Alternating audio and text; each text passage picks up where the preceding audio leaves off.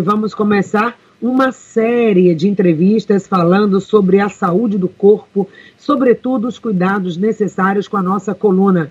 Muitas vezes a gente esquece a importância que ela tem na sustentação do nosso corpo e cometemos alguns deslizes que podem ser muito importantes, impactam diretamente na qualidade da manutenção da nossa coluna e da nossa saúde. Por isso, eu convidei um especialista no assunto, o um médico ortopedista, especialista em coluna, cirurgião de coluna, membro da Sociedade Brasileira de Coluna, doutor Rogério Vargas. Um prazer recebê-lo aqui no programa Em Sintonia. Seja bem-vindo, bom dia. Bom dia, Patrícia Tosta. Muito obrigado pelo convite aí. É um prazer e a todos os ouvintes aí da Rádio Celso.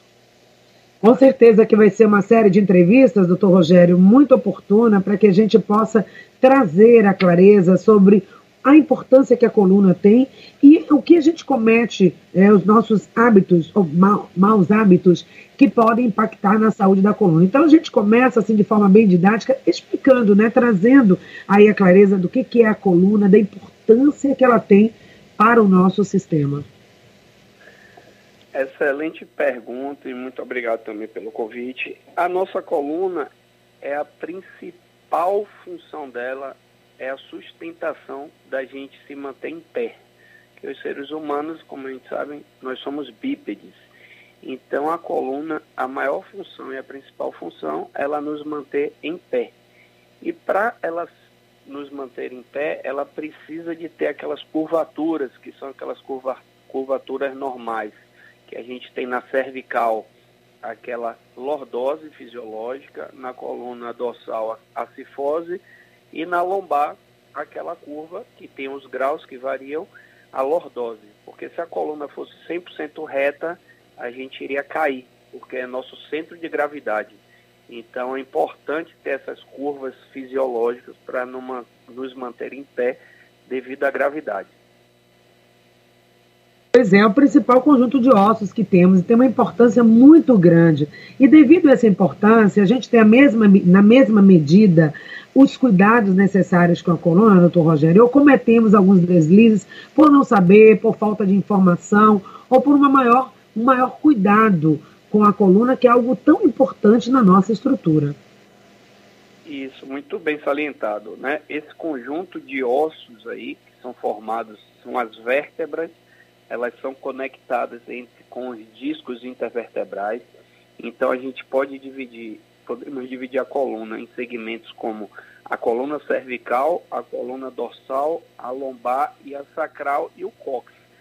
Sendo que, por exemplo, na coluna cervical temos sete vértebras, na coluna torácica 12 vértebras, na coluna lombar cinco vértebras, na sacral cinco vértebras e no cóccix que são vértebras fu fusionadas, são juntas, elas são quatro vértebras, sendo que na cervical, na torácica e na lombar, elas são conectadas, um dos principais conectores dessas vértebras são os discos intervertebrais. E aí é muito importante a gente ter todo esse cuidado com a nossa coluna, que a gente vai falar adiante, para evitar algumas doenças e algumas patologias futuras e principalmente a dor, né? que, segundo a Organização Mundial de Saúde, é a segunda maior causa de dor no mundo. Só perde para cefaleia, enxaqueca. A dor da coluna é a segunda maior causa de dor no mundo. Pois é, e vale lembrar, a coluna só temos uma, depois uma lesão, depois de lesionada essa coluna, talvez, não sei, a gente confirma aqui com essa entrevista, ela voltará a ser tão boa como era antes. Depois que a gente cria uma lesão na coluna, é totalmente irreversível, sempre a gente vai ficar com esse incômodo, né? Muitas vezes uma dor na coluna, ela começa com um pequeno incômodo e com o tempo isso pode se tornar cada vez mais dolorosa e às vezes até impedir certos movimentos. Isso é correto, doutor Rogério? Correto, bem salientado sua questão. Inclusive, eu falo até para os pacientes, o ideal é fazer uma avaliação anual da coluna, mesmo os pacientes que não sintam dor. Porque quando o paciente já tem essa, esse sintoma de dor, já tem alguma coisa errada. Claro que na maior parte das vezes é uma parte devido à parte músculo ligamentar que está conectada às vértebras e por alguma falta de atividade, como alongamentos, fortalecimentos, uma boa postura, principalmente uma ergonomia adequada no trabalho, que é a postura para você sentar, para você levantar, para a pessoa trabalhar a depender do seu trabalho. Então, isso causa, leva aos sintomas de principalmente bastante dor na coluna. Vamos entender um pouquinho. Algumas pessoas dizem assim: será que eu tenho muitas dores na coluna porque eu sou muito alto, chiquei demais, cresci muito, sou muito baixinho, estou acima do peso? Mulheres, homens, os adolescentes. Quem mais? Quais são os grupos de pessoas que podem ter mais dores de coluna? Daqui a pouco vamos falar os hábitos né, que temos e que podem levar a essas lesões e dores. Mas, independente de qualquer coisa, né? Tem pessoas que já vão ter uma maior predisposição a problemas de coluna? Sim, sim, Patrícia. Importantíssimo isso aí. É, é bom salientar que uma das funções da nossa coluna é proteger a nossa medula e principalmente os nervos que saem dela. Se, a, se nós temos uma sobrecarga de, por exemplo, de peso, a gente vai estar tá forçando e sobrecarregando a coluna. Eu falo que aqueles pacientes que são muito altos, ele aumenta a sobrecarga do eixo do, do fluxo, do fulcro de movimento. Então ele pode ter, se não estiver alongado, fortalecido, tendência até mais dor. Então, na maioria, em geral, aqueles pacientes que estão acima do peso, aqueles pacientes mais longilíneos, que não fazem o, o fortalecimento, o alongamento adequado, eles têm mais predisposição a ter dor e, claro, como a gente vai falar posterior, alguns hábitos também que são errados, que vão causar sobrecarga na parte muscular, ligamentar e, consequentemente, vai causar muita dor e pode causar algumas doenças futuras para esse, essa pessoa, esse paciente.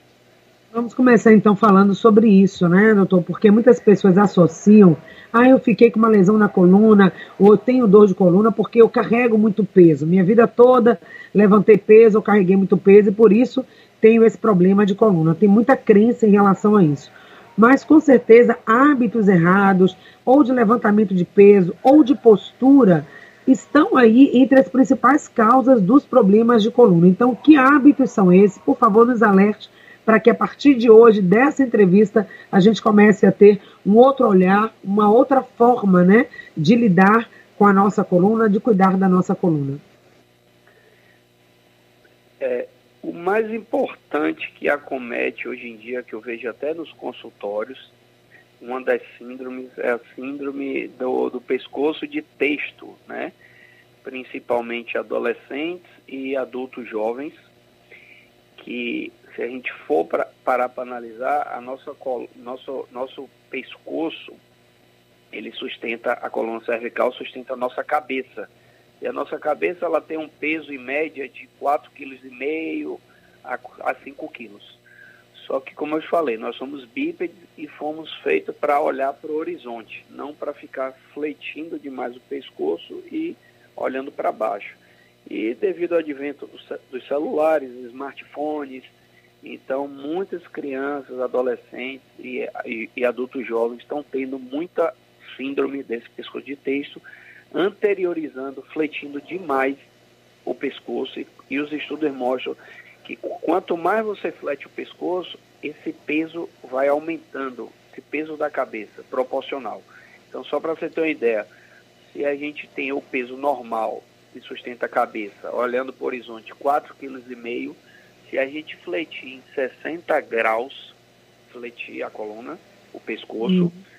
é, nosso peso da cabeça ele se transforma, vai para 27 a 30 quilos. Então é, é um peso, você vê o aumento e a sobrecarga que isso ocorre na região posterior do pescoço, nos ligamentos, inclusive dos discos, das articulações, podendo ter uma hérnia futura, uma lesão ligamentar crônica, um edema dos ligamentos.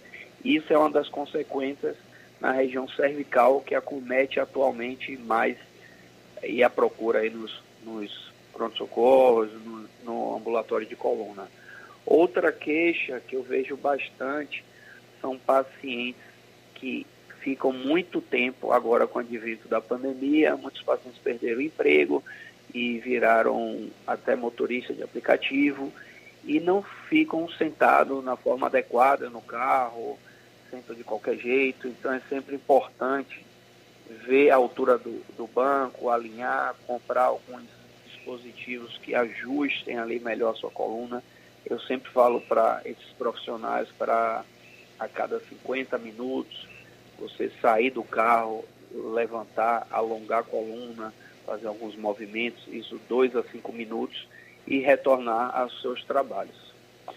Outra atividade é o paciente aí que aumentou bastante também na pandemia, o home office, né? Você vê que algumas empresas até fecharam os escritórios e estão mantendo o home office agora permanente. Mas assim, é, você levar esse trabalho para casa, você também tem que levar toda aquela adequação do computador, da cadeira, da mesa. Não é puramente aquela mesa da sala de jantar, aquela mesa da cozinha ou da, do seu quarto, escrivania. Então é você prestar atenção, comprar aquelas cadeiras adequadas que tem um apoio do braço, regulador de altura, regulador de altura para os pés, é aquela cadeira que você tem um apoio até quase assim ali no pescoço e você adequar e fazer uns ajustes, principalmente na tela do computador, caso não ajuste, colocar livros embaixo para poder você evitar dor por esse tempo aí de ficar muito é, atarefado no trabalho de com ergonomia errada. Então tem, é importante ser procurar até um profissional, especialista de coluna, membro da Sociedade Brasileira de Coluna, mesmo sem dor, para poder tirar essas dúvidas, essas orientações, o que deve ser feito, o que não deve ser feito, para evitar dores e doenças futuras. Ou seja, é algo que a gente sabe que a gente vai precisar para a vida toda, é o que sustenta o nosso corpo, é o que nos mantém em pé e a gente precisa disso para fazer tudo mais que a gente quer fazer. Seja trabalhar, seja nossas relações sociais, seja atividade que a gente gosta de fazer no fim de semana, né? As nossas atividades físicas ou o nosso lazer. Para tudo, nós vamos precisar da coluna todo o tempo da nossa vida. Então é algo que deveria estar como prioridade. Talvez a gente precise até falar mais disso, a gente se preocupa muito com alguns órgãos né, prioritários, a gente morre de medo de ter um problema no coração, morre de medo de ter um problema, uma lesão ou uma inflamação, infecção cerebral, porque a gente acredita que eles são importantíssimos, vamos cuidar, não queremos ter problema com isso. A gente cuida muito da visão, enfim, de outras funções importantes, e a gente esquece que a coluna está ali, a gente só lembra dela quando as dores começam. Então, por que não dizer, olha, eu vou ficar ligado nisso? Será que dá para fazer algum exame, doutor? Eu pergunto, algum exame preventivo? Passar né, no ortopedista, dentro daqueles exames de rotina anual que a gente faz para medir a nossa taxa de glicemia, enfim, tudo como é que nós estamos. E a coluna, será que não mereceria também um olhar? Deixa eu dar uma checada aqui, ver como é que eu estou, fazer um trabalho preventivo de fortalecimento. O que é que você sugere para quem está ouvindo agora e diz: Olha, eu nunca pensei sobre isso. Graças a Deus não tenho dor de coluna, nem estou me preocupando com isso, mas essa pessoa pode estar aí no limiar de começar a ter problema e aí vai, infelizmente, por, por muito tempo. Então, o que, que você sugere? Atitudes agora que podem ser tomadas desde a prevenção né, até mudança de hábito para evitar, para quem ainda não apareceu sintoma.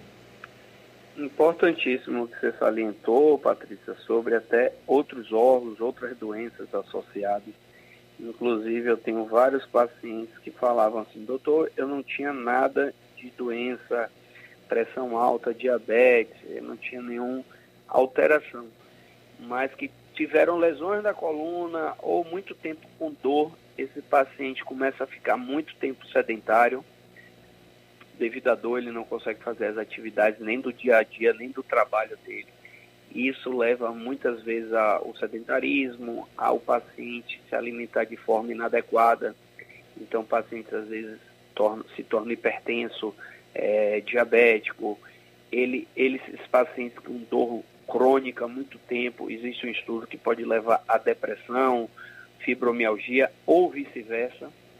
Então, isso é importantíssimo a gente fazer essa, esse link porque a nossa coluna, como você bem falou, ele interliga todo o corpo, a cabeça, os braços, as pernas, então é uma coisa que se não tiver com, com bom cuidado, ele pode levar a algumas outras doenças que não são diretamente relacionadas, mas isso por falta das atividades e por outras queixas associadas. É, isso é importante, você me falou, quais são os exames que podem ser feitos. Então, eu acho eu falo até para os meus residentes, né? É, o mais importante é você fazer um bom exame clínico, né? Saber a queixa do paciente, mesmo que ele não tenha queixa, você perguntar quais é os hábitos de vida dele, o trabalho, é, o que é que ele faz do dia a dia, qual o hobby, o que é que ele gosta de fazer. Perguntar para ele sobre as atividades, teoricamente, que ele, ele faz extra o trabalho e principalmente você fazer um bom exame físico, né? Você examinar o paciente. Eu acho que isso aí você já elimina aí 80% e às vezes não vai precisar nem um exame de imagem. Sim. Mas claro que o exame de imagem ele está para ajudar. Então, paciente sintomático, com queixa, é importante você iniciar com a radiografia e depois ir para alguns outros exames mais apurados, como tomografia e a ressonância, que é um padrão, um exame padrão ouro, que a gente consegue ver aí tudo da coluna. Então, e nesse exame eu... já é possível também ver como é que está a questão dos músculos, né? Se está tudo funcionando, aí tendões. Então a pessoa já tem um check-up, ela olha como é que está toda essa estrutura dessa parte orto, né? Para que ela não quer ter problema depois. São pessoas muito ativas, por exemplo, né? Que se movem muito e já querem prevenir. Então ela pode fazer essa consulta para fazer essa análise, faz esses exames, vê tudo como é que está e a partir daí é que o profissional vai dizer, olha você precisa desse ou esse tratamento e vai indicar para que ela possa manter, fortalecer ou tratar, né? Tem aparecido muito, você falou que tem aparecido muito adolescente, mas as mulheres também. Eu gosto muito de chamar a atenção das mulheres. Temos muitas ouvintes, né? É, e elas, as mulheres se sobrecarregam, tem a síndrome da mulher maravilha, carrega todo o peso do mundo nas bolsas ou no salto alto, e depois, quando aparece a lesão, elas sofrem bastante. Nós sofremos muito, né, doutor? Com certeza. E o que você falou é importante. Então, é, fazer esse exame adequado, eu acho que deveria ser pré-requisito todo paciente, toda pessoa que quer fazer uma atividade física na academia, tinha que passar antes por uma avaliação com um especialista de coluna para fazer um exame, porque muitas vezes ele tem alguma patologia, algum escorregamento vertebral, alguma pseudolesão da musculatura e aí começa a fazer atividade e isso piora. Então a gente poderia fazer esse, essa investigação prévia para ele poder fazer, começar a fazer a atividade adequada para cada paciente. Sobre as mulheres, eu, eu brinco até com minhas pacientes, é, porque ela, infelizmente elas têm jornada tripla, né? É, em casa, no trabalho, é com a família. Então, assim, vocês são as guerreiras mesmo. E assim, muito cuidado, é, o salto, o salto muito alto, não é que não pode usar salto, mas é importante ver a altura desse salto, até do dia a dia. É importante você usar um salto na bela, dia a dia para o trabalho. Ah, você vai para uma festa, ok, pode usar um salto mais alto. Mas o salto é importante evitar usar os saltos muito altos no dia a dia, porque você faz uma. você força aquela hiperlordose da lombar isso pode fazer estiramento da parte músculo ligamentar ao longo do tempo e causar uma sobrecarga de dor, porque você joga o eixo da gravidade para frente. Então, o paciente tem que jogar o, o tórax para trás para poder não cair. Então, isso acaba influenciando. As bolsas, como você falou, muito pesadas e às vezes você joga só de um lado. Então, aquelas pacientes geralmente têm aquela escoliose, aquele desvio posicional e acaba sobrecarregando mais um lado da coluna, até alguns relatos, lesões, às vezes do ombro, por carregar muito peso. É, eu falei das crianças, é importante a gente salientar os pais, os professores, sobre o peso e a mochila adequada Sim. que tem que usar nas crianças. Então, sempre falo, criança ali, quando começou a pré-escola, quando começou a usar a mochila, o ideal é aquela mochila de três pontos que você transpassa ali na barriga, que tem um apoio também, com a alça ali de 4 centímetros, acolchoada, e que essa mochila ela não ela esteja acima do bumbum. E o peso dela, ela tem que ser 10% do peso corporal. Então, se uma criança pesa 50 quilos, no máximo até 5 quilos essa mochila, e tem que estar bem justa, bem junto, junto à coluna, os livros maiores, mais pesados, colocar mais próximo da coluna, e lembrar que não deve ultrapassar 10% do peso da criança. Olha aí, são medidas simples que raramente nós temos esse cuidado de olhar, né, doutor? Agora, uma outra questão também é o levantar, deitar e levantar da cama nesse simples ato que a gente faz todos os dias, de forma sem pensar. Isso pode levar também a lesões ou evitar lesões e dores na coluna? Sim, perfeito.